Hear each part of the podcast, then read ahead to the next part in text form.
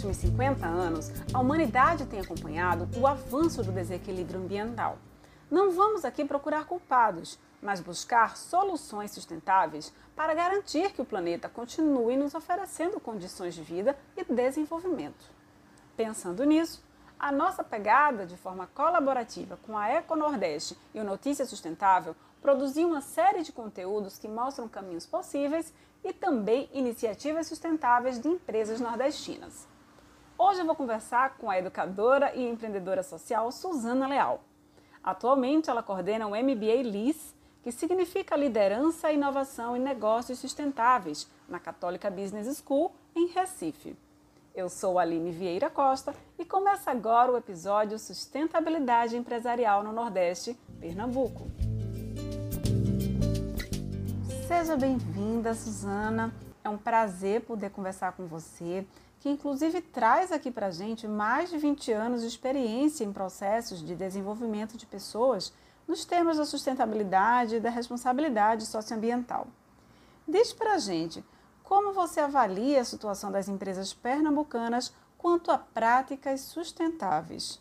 A partir de, dessa experiência que eu tive, né, de 20 anos, aliás, mais do que 20 anos, né, 20 anos de ação empresarial, mais 25 anos antes de atuação no campo empresarial, inclusive como empresária, né? É, o que eu percebo ainda, eu acho que é, o ambiente do mundo como um todo, né? E aí você, quando você observa o Fórum Econômico Mundial em Davos e as discussões que são feitas lá, né? É, o sistema B, né, no Brasil, é, tendo uma grande referência mundial um, um, no sistema B, uma empresa brasileira como a Natura, né? Você vê que é, as coisas estão avançando mas, ao mesmo tempo, é, houve um retrocesso muito grande né? com, esse, é, com esse momento político que a gente está vivendo, né? de negar muita coisa que avançou né? há 10 anos atrás, há 15 anos atrás.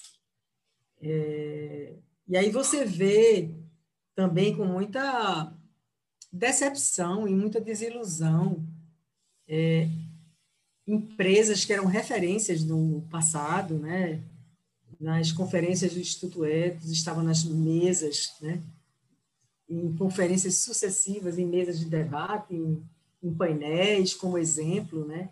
levavam seus, é, seus relatórios de responsabilidade social para serem distribuídos na conferência, e aí eu posso citar nomes porque é de conhecimento público, né? A San Marco, a Vale, a Petrobras, entre outras, né? é, que na verdade era um, um grande greenwashing. Então, eu sinto que que o ambiente ainda, né, é, é extremamente, como é que eu diria, pouco transparente mesmo, né? Poucas são as empresas que é, que já estão em seus setores há muitos anos, que estão prontas para verdadeiramente mudar o paradigma de, é, de negócio. Mas eu vejo muitas startups nascendo, eu vejo muitas empresas se transformando também.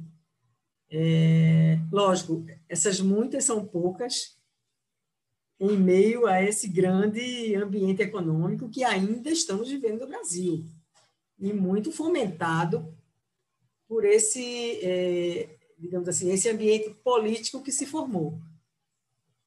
Mas essa pandemia, né? Aí você vê uma ravan da vida ainda, né? Pessoas que pensam como, como aquele empresário, enfim.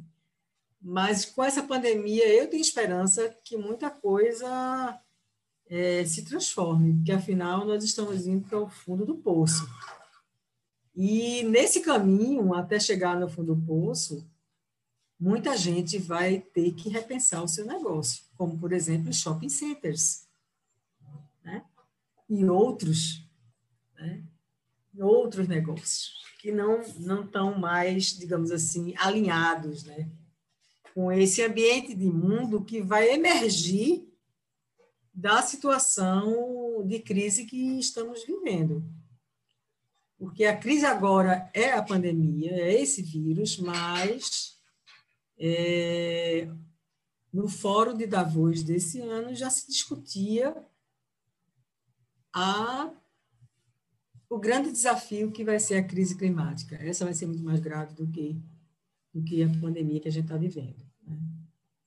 E nós temos só 10 anos 10 anos para nos ajustarmos às mudanças que precisam ser feitas, né? local e globalmente, que são esses 10 anos, essa janela 2030, né? para o fechamento das metas de desenvolvimento sustentável da ONU.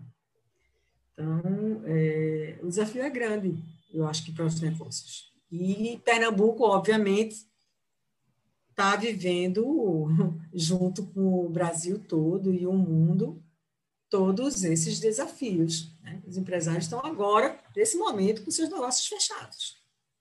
A grande maioria deles. E pensando, né? Como é que vão sair dessa crise? E vai ser uma, uma crise econômica muito grave. Para o mundo todo, né?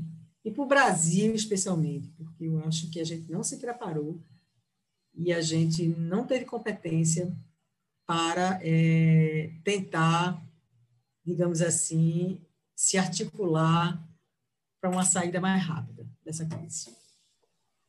Suzana, é a chamada década da restauração, né, na qual a gente está hoje. E, e, eu queria saber de tudo, qual seria o caminho que poderia ser tomado, não apenas por, essas iniciativas, mas pelo mercado em si, né? Hoje você atua né, desenvolvendo lideranças né, voltadas para o desenvolvimento sustentável. E aí eu queria entender é, qual é o propósito dessa tua, dessa tua atuação. Se puder explicar um pouquinho, seria ótimo.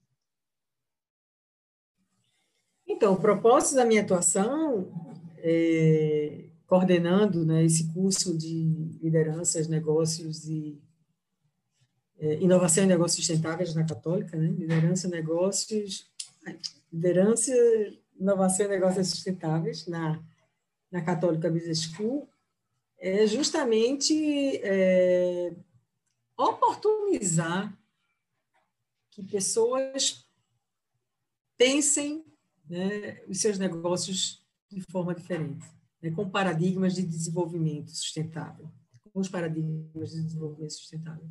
Então, a gente trabalha esse olhar do líder, né? essa visão do, de mundo do líder. A gente trabalha suas habilidades de inovar, inovar e, e, o seu negócio ou, ou realizar novos projetos.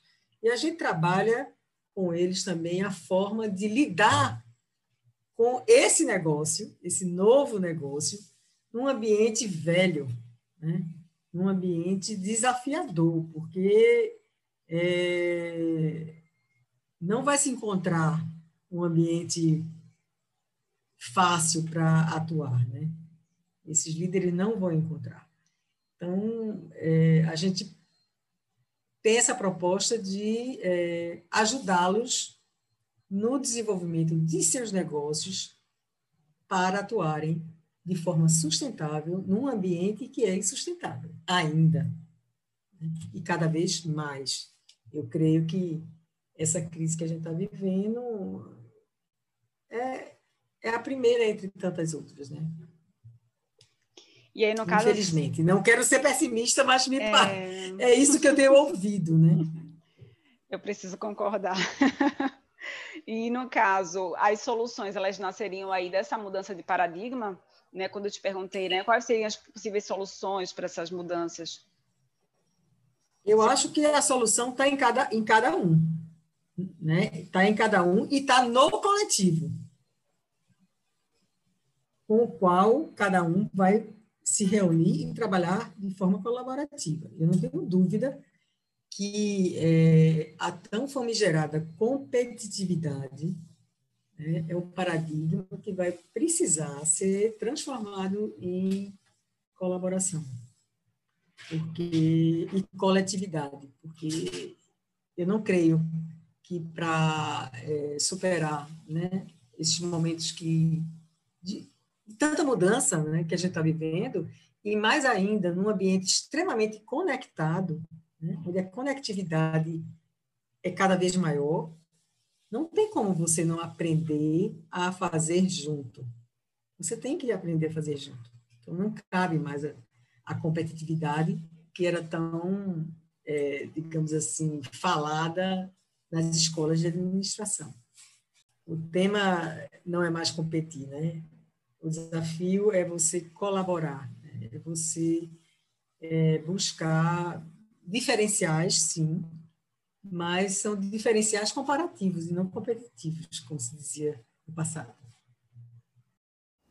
Muitíssimo grata, Suzana, por sua participação aqui nos podcasts Sustenta Mundo, EcoCast Nordeste e Papo Sustentável e por compartilhar conosco um pouco do seu trabalho e de como você enxerga o caminho que precisamos trilhar para que tenhamos um futuro mais sustentável.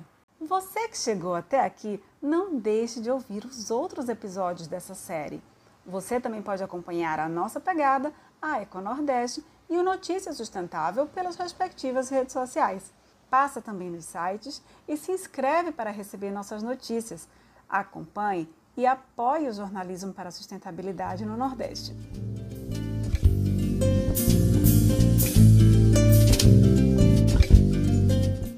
Esse programa teve produção e locução de Aline Vieira Costa, edição de Aline Vieira Costa e Isabelle Fernandes e música de Carlinhos Patriolino.